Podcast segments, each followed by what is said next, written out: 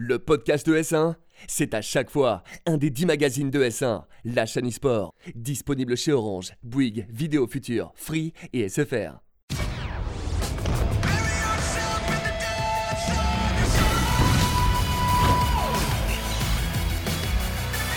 Bonjour à toutes et à tous, j'espère que vous allez bien. On se retrouve pour un nouvel épisode de Frag, votre rendez-vous FPS sur US1. J'espère que vous êtes en forme, moi je le suis comme d'habitude, on a le sourire. On est content d'être là et Dimitri a l'air de l'être aussi, donc je suis encore plus ravi. Toujours, toujours content. Comment ça tu va vas? Oh, Bah, c'est beau. Écoute, je vais très bien et toi? Super, bah nickel. En pleine forme? Impeccable, comme d'habitude. On a une belle émission qui nous attend? Ouais, ouais, beaucoup de choses à dire aujourd'hui, donc ça va être cool. On reçoit aujourd'hui Faya Caster de l'Overwatch League notamment, mais aussi qui travaille chez Gamers Origin en tant que manager, hein, si je dis pas de bêtises. C'est hein. ça, tout à fait. C'est bien le terme, ça va, tu vas bien?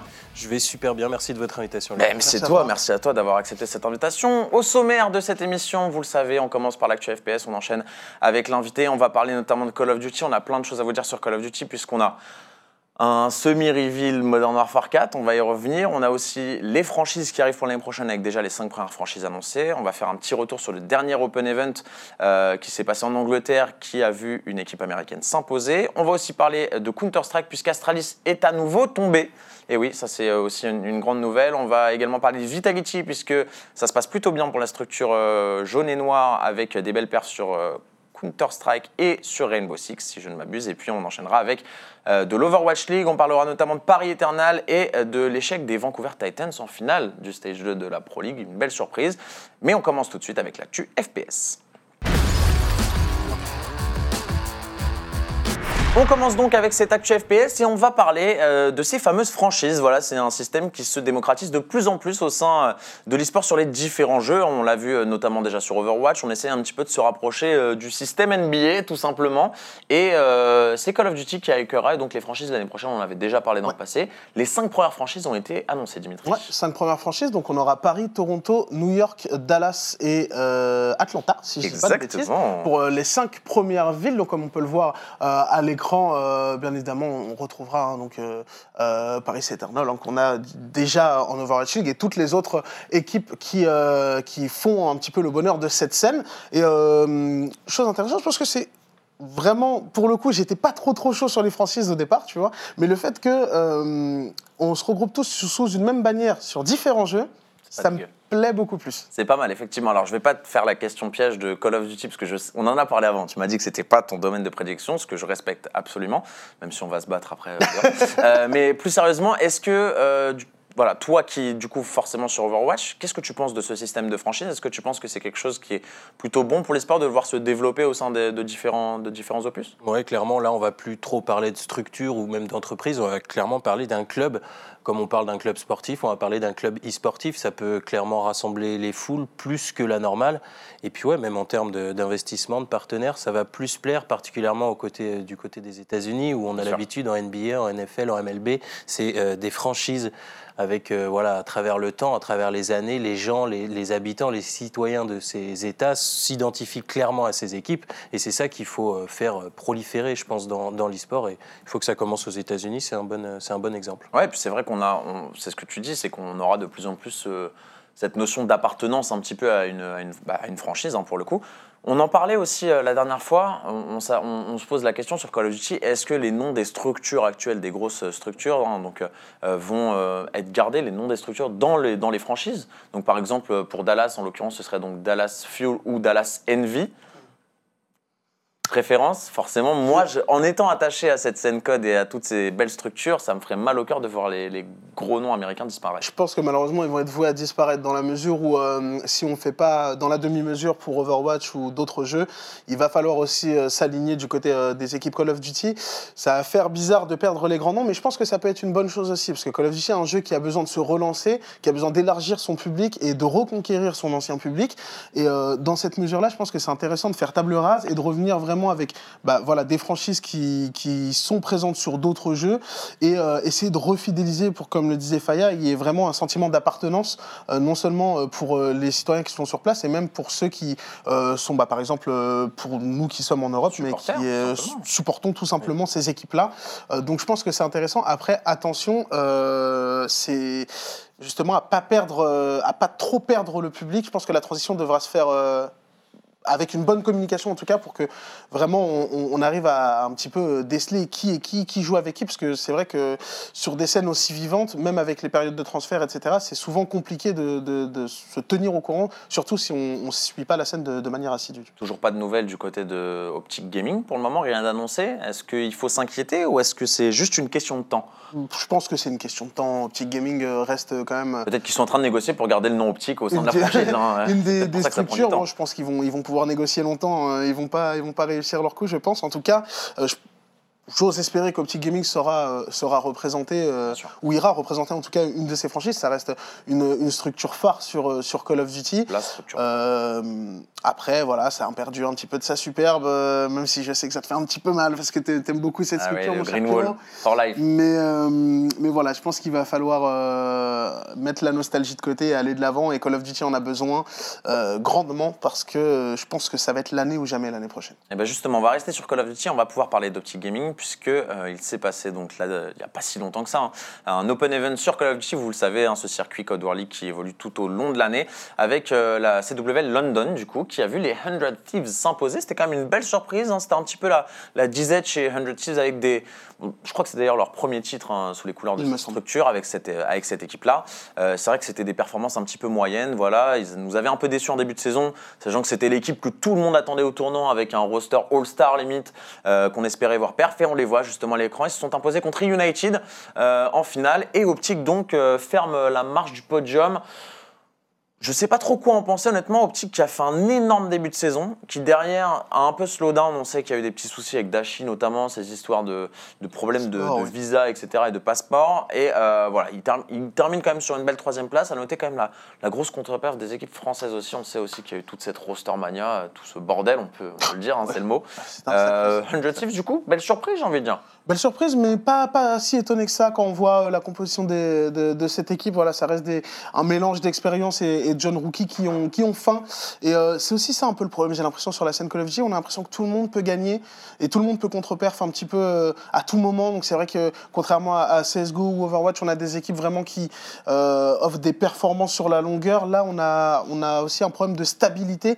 Et, et je pense que pour rebondir sur ce qu'on disait avant, les, les, les franchises pardon, vont aussi sans doute aider à apporter un petit peu plus de cadre, un peu plus de, de stabilité et éventuellement améliorer les performances. En ce qui concerne des Français, malheureusement, ça a été très très décevant. On a vu euh, Wailers et, hum, Brésil. et Brésil, pardon, euh, qui évolue chez Denial bah, faire un top last tout simplement, top Chez Elevate, 13-16. du coup. Euh, Elevate, pardon. Ouais. Denial, j'ai dit, oui. Ouais, non, mais c'est les anciens. Et les anciens La Daniel, du coup, et euh, les Crazy Crew avec Zach qu'on avait pu recevoir dans- lors de la présente- euh, précédente émission, pardon, coéquipier de Maxi, etc. Grosse, qui, grosse coup, déception. ont fait une énorme contre-performance, top Ouais. 33-48, je crois, un truc euh, dans. Extrêmement déçus, ils ont perdu leurs deux Euh, matchs euh, winner bracket, loser bracket d'affilée. Contre une équipe compétition, sud-africaine en plus, donc pour le coup, Ouais, ça a euh, rapide sans vouloir euh, dénigrer euh, aucune, aucune équipe, mais voilà, pas forcément une équipe qui était potentiellement dangereuse sur le papier pour eux. C'est pas le continent le plus intrigant sur Call of Duty. on va Voilà, donc belle leçon d'humilité et ça va aussi prouver qu'il y en a qui arrivent derrière, qui poussent, qui travaillent et qu'il va falloir voilà, travailler d'arrache-pied, redoubler d'efforts pour essayer d'exister encore dans, dans ce genre de, de- de tournoi, tout simplement.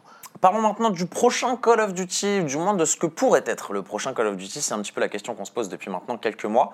Euh, alors, tu m'as dit que tu suivais pas trop la scène, mais est-ce que tu as joué peut-être à Call of un peu dans le passé? On sait que c'est tout le monde est un petit peu forcément passé par Call of aujourd'hui, j'ai l'impression. Il y a longtemps sur PS2 Ouais, mais c'est Oh, oui, c'est pas autorisé. plus. Marche C'est- vers Paris? C'est déjà bien. Ouais, c'est ça à peu près. Ouais. Ça bah oui, hein, c'est c'est autorisé, moi ça me va. hein. Tant que j'entends tant que j'entends. Call of, ça me, ça me plaît. Euh, et euh, donc la série des Modern Warfare, qui est forcément la série la plus emblématique de tous les temps sur, sur Call of Duty, hein, qui a toujours cartonné, qui euh, a su séduire le cœur de tous les fans euh, depuis de longues années, et peut-être sur le point de, de revenir au goût du jour. Là, j'ai retrouvé le sourire. Je l'avais voilà. un petit peu moins euh, lors de l'émission précédente. C'est vrai que ouais, je m'étais un petit peu lâché sur, euh, sur Call of Duty parce que c'est une franchise que j'aime beaucoup, mais qui m'a aussi énormément déçu. Et là, pour le coup, on en parlait en, en début de saison. On attendait éventuellement des nouvelles. C'est vrai que normalement, à cette période-là de l'année, on a déjà un reveal, on a déjà quelque chose qui est Ça tombé. tombe autour de mai, ouais, toujours. Malheureusement, euh, on n'a pas encore, euh, on n'a pas encore eu de reveal officiel, mais on a eu un ancien, euh, un ancien devs, Développeur, tout ouais. simplement, euh, de, de Call of Duty, qui a posté quelques tweets. On peut le voir donc. ce cher Robert, Mmh.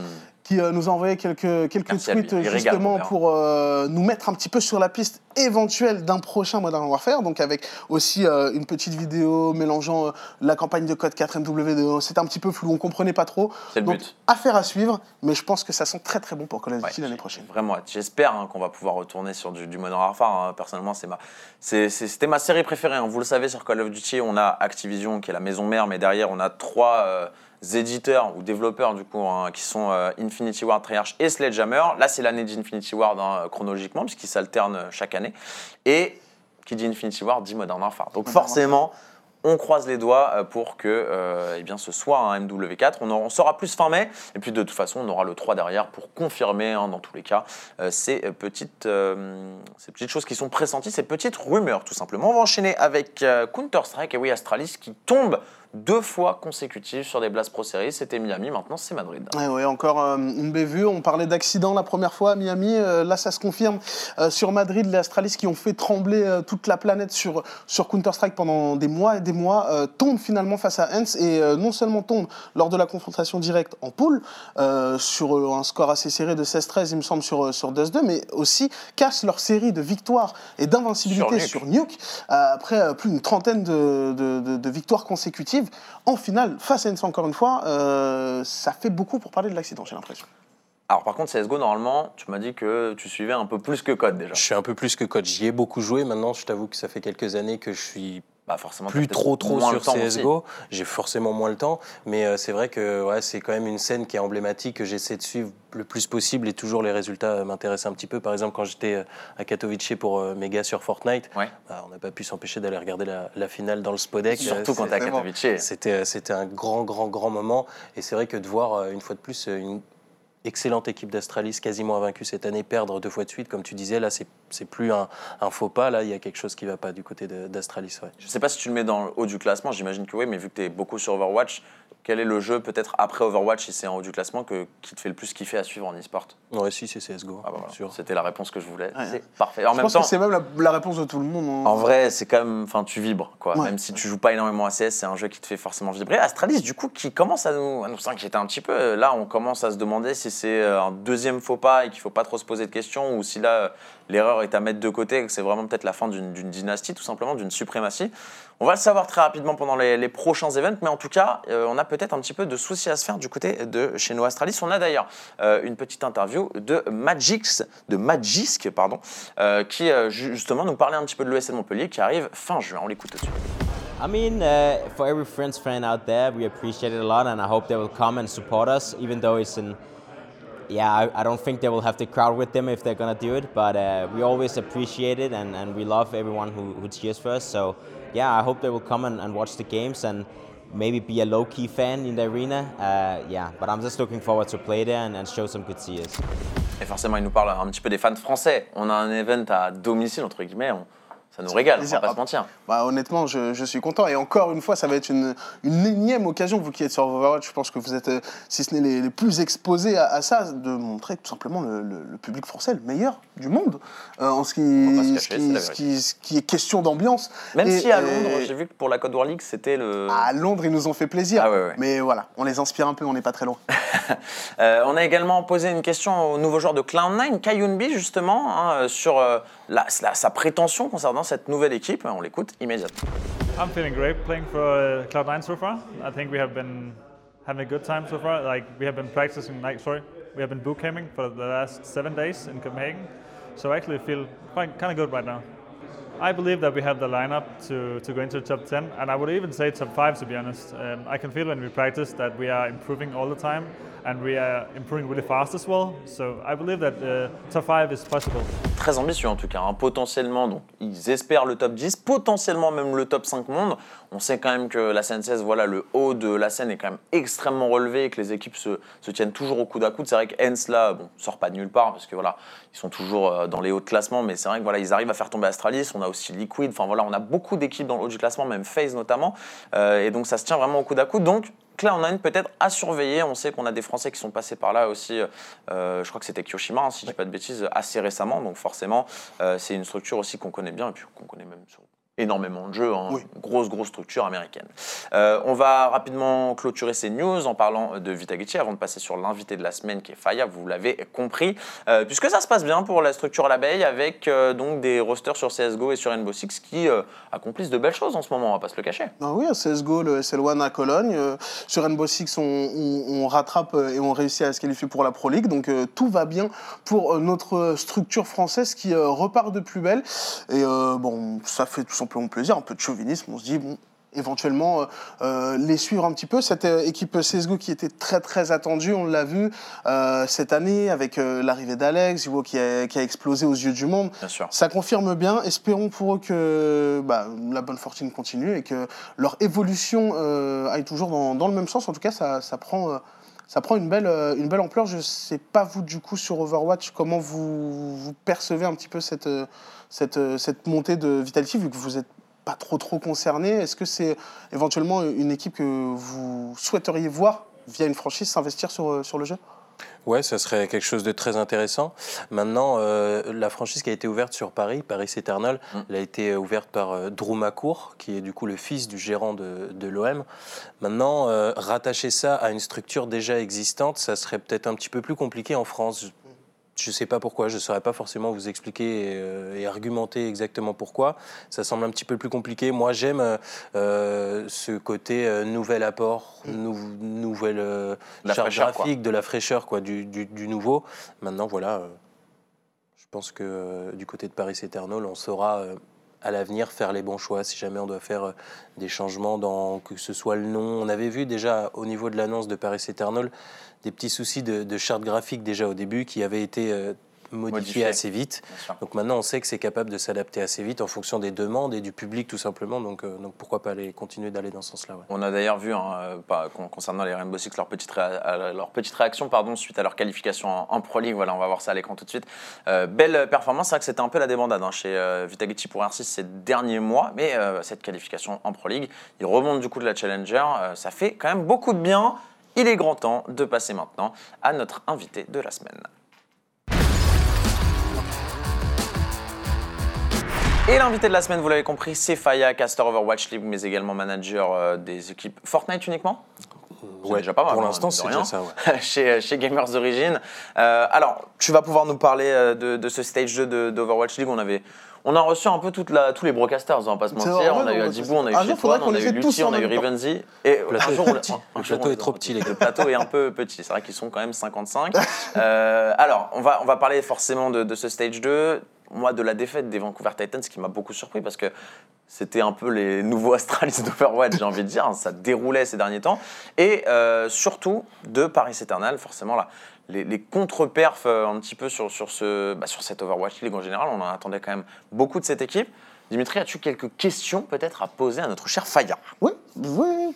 Première question, tout simplement, euh, assez bateau, mais euh, est-ce que tu es satisfait du projet Paris Eternal à dans l'état actuel des choses? Et qu'est-ce que tu verrais euh, comme changement éventuel pour euh, s'améliorer ou en tout cas aller un petit peu plus de l'avant? Satisfait du projet maintenant et, depuis l'annonce, ouais. C'est-à-dire que c'est une équipe qui me tient à cœur. Euh, j'ai connu, j'ai travaillé avec les, head coachs, des joueurs également. Maintenant, en termes de résultats, c'est un petit peu plus compliqué d'être satisfait. Eux, les premiers en sont déçus et nous, les fans français que nous sommes également, c'est compliqué. On a eu un premier stage.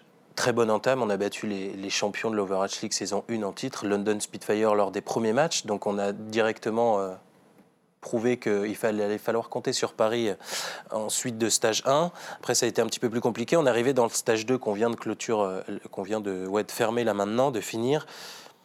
C'était un petit peu plus compliqué le stage 2, même si sur le papier était censé être un petit peu plus simple en termes d'équipe affrontée. euh, Paris n'a pas forcément réussi à, enfin n'a pas réussi à se hisser jusqu'au playoff. Ça a été une déconvenue étant donné quoi.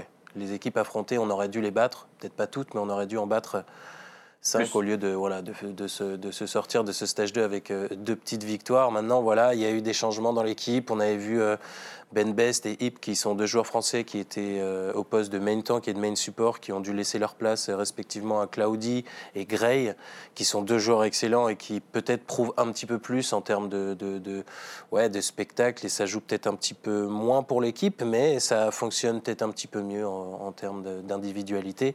Donc euh, là-dessus, même si ouais, ça fait un petit peu mal, moi personnellement, des de voir. qui sont justifiés, quoi. C'est ça, ça reste des changements qui sont pour l'instant justifiés. Ouais. Bah, C'est vrai que quand on voyait comment ça partait, je crois qu'ils- je crois qu'au tout début, hein, ils ont gagné leurs deux premiers matchs, donc on se disait ça y est, la machine est en route.